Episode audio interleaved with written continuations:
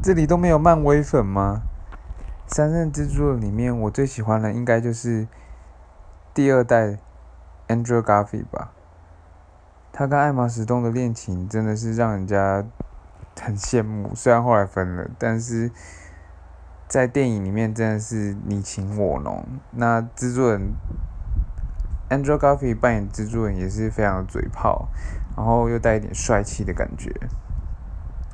最新的蜘蛛人不知道大家有没有去看？其实他就是个屁孩，然后不过那个学生时期的那种，嗯，像他暗恋的那个对象啊，MJ，就是其实他们的相处，就是那种青涩爱情故事感觉，其实也蛮好看的。但是如果真的要我选一个的话，我还是会选第二任。